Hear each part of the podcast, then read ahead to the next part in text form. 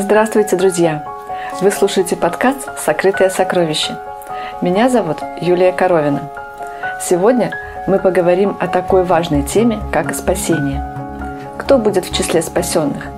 Если я хороший человек, небеса мне обеспечены, может, пропуск туда чем-то напоминает вступительный экзамен и проходят те, у кого выше бал? Почему же тогда Христос сказал, что мытари и грешники могут войти в Царствие Божье, а так называемые хорошие люди остаться вне? Что мне делать, чтобы спастись? Этот вопрос эхом отдается через века в сердце каждого человека, обретающего веру в Бога. Впервые его задал темничный страж, когда под его надзором находились апостол Павел и его спутник Силуан. Эту историю вы можете прочитать в Библии в 16 главе книги «Деяния апостолов». Этот вопрос мучает и тех, кто совершает множество обрядов в той церкви, в которую он ходит, но при этом не имеет мира в душе.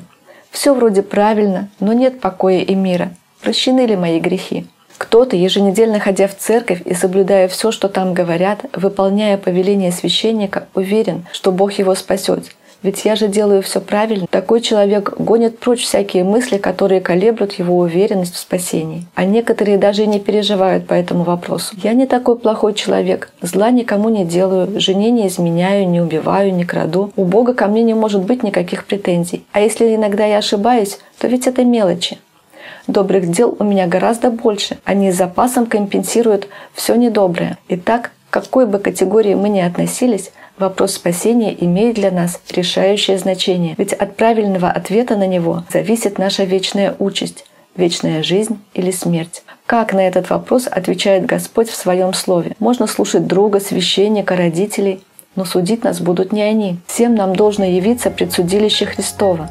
Написано во втором послании Коринфянам – 5.10. Нам следует обратиться к вести того, кто нас будет судить, и Он в милости своей и любви к роду человеческому изложил свою благую весть на страницах Библии. И первое, на что следует обратить внимание, так это весть о том, что каждый человек согрешил. Абсолютно каждый виновен перед Богом. Конечно, степень вины и количество грехов могут быть разными, но Библия недвусмысленно утверждает – все согрешили.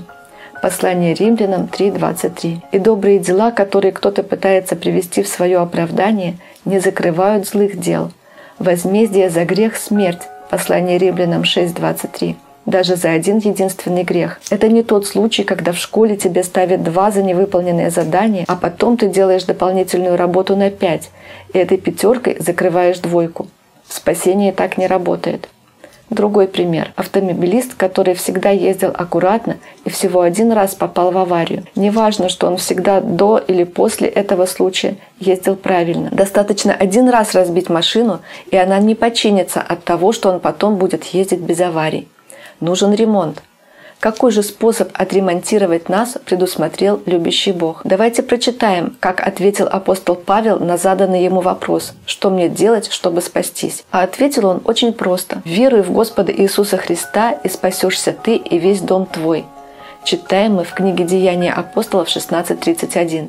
Отличная весть, скажет любой. Просто веровать в Бога, и я спасен. Я верую в Бога, значит, я спасен? И да, и нет – чтобы понять, что имел в виду Павел, нужно учитывать, что это было лишь начало его проповеди, вступление. Дальше сказано «И проповедовали Слово Господне ему и всем бывшим в доме его». Деяния апостолов 16.32. То есть после слов «веруй и спасешься» последовала достаточно длинная проповедь. А о чем была проповедь Павла, Петра, Иоанна, Иакова и других апостолов Иисуса Христа? Иаков, например, в своем послании писал «И бесы веруют и трепещут, 2 глава, 19 текст. Значит, одной веры в Божье существование недостаточно. Ведь кто-кто, а бесы точно знают, что Бог есть. Петр, чья проповедь приводится в книге «Деяния апостолов» и полно, говорит «Итак, покайтесь и обратитесь, чтобы загладились грехи ваши». 3 глава, 19 текст. Апостол Иоанн в своем первом послании пишет – если исповедуем грехи наши, то Он, будучи верен и праведен, простит нам грехи наши и очистит нас от всякой неправды. Первая глава, 9 текст. Получается, любому человеку, независимо от того, сколько он совершил грехов, для спасения необходимо покаяться, то есть признать, что он был неправ, и исповедать свои грехи. В молитве перед Богом нужно перечислить свои грехи, искренне сожалея о соделанном. Есть немало тех, кто приходит в церковь замолить последнюю порцию грехов, только для того, чтобы потом совершенно осознанно и добровольно вновь пуститься во все тяжкие. Библия предостерегает от этого. Если мы, получив познание истины, произвольно грешим, то не остается более жертва за грехи, но некое страшное ожидание суда. Послание евреям, 10 глава, 26 и 27 текст. То же означает слово «обратитесь», упомянутое Петром. Развернитесь, то есть перестаньте делать то, что делали. Перестаньте делать злые дела. Мы все от рождения идем путем эгоизма, а это путь в другую сторону от Бога. Петр призывает нас развернуться и идти не от Бога, а к Богу. А раз к Богу, то постоянно смотря на Его образ, явленный в жизни Иисуса Христа. Образ не внешний, но образ жизни, дела, характер, жизнь, полную самоотречения и бескорыстных дел, творимых не для самопрославления, но для славы Божьей – и не для того, чтобы получить прощение, а потому что ты его уже получил. Чтобы правильно понимать Божье намерение о нас, необходимо регулярно изучать Библию со смирением и искренне в молитве прося Бога открыть нам Его волю. Обретая драгоценные истины, нам следует менять свою жизнь в соответствии с ними. Слово Божье, и только оно должно стать для нас советником и руководителем нашей жизни. И тогда каждый день Бог будет обращаться к нам через тихий голос Святого Духа, через чтение Писания и через через нашу совесть. Гармония Христовой благой вести заключается в следующем. Мы спасаемся верой в Бога, которая проявляется в делах, движимых любовью к Богу и людям. Мы, спасенные, обретшие жизнь вечную, верую в прощение Христова, начинаем жить уже здесь, на земле, жизнью неба, жизнью любви, прощения, радости, бескорыстного служения ближним. И эти дела являются следствием нашего спасения – а не способом его получения. Мы уже здесь и сейчас можем отдать свою жизнь Богу, в молитве прося Его простить все наши грехи, помочь нам развернуться в нашей жизни и идти путем послушания Богу, совершая добрые дела из любви к нашим ближним. И этой любовью Господь неизменно наполняет всякое сердце искренне обращающиеся к Нему. В завершение подкаста я прочту стихотворение, которое написала христианская поэтесса Любовь Васенина. «Люди знают о Боге, но не знают Его, топчут храмов пороги. Ну а толку с того?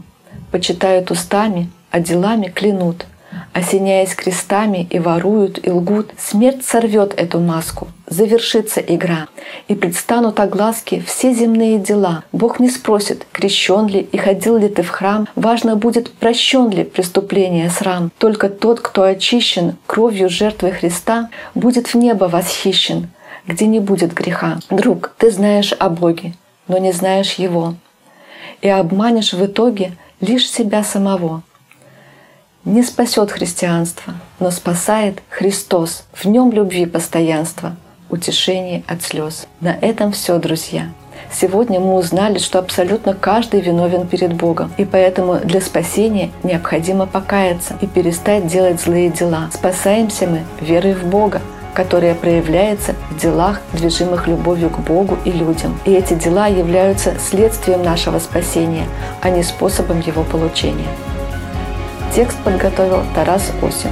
Это был подкаст «Сокрытое сокровище». Подписывайтесь, ставьте лайки, оставляйте комментарии и делитесь с друзьями в социальных сетях. Заходите на наш сайт soccer.net. Мы будем очень этому рады. С вами была Юлия Коровина. Всего вам доброго. До встречи в следующем выпуске.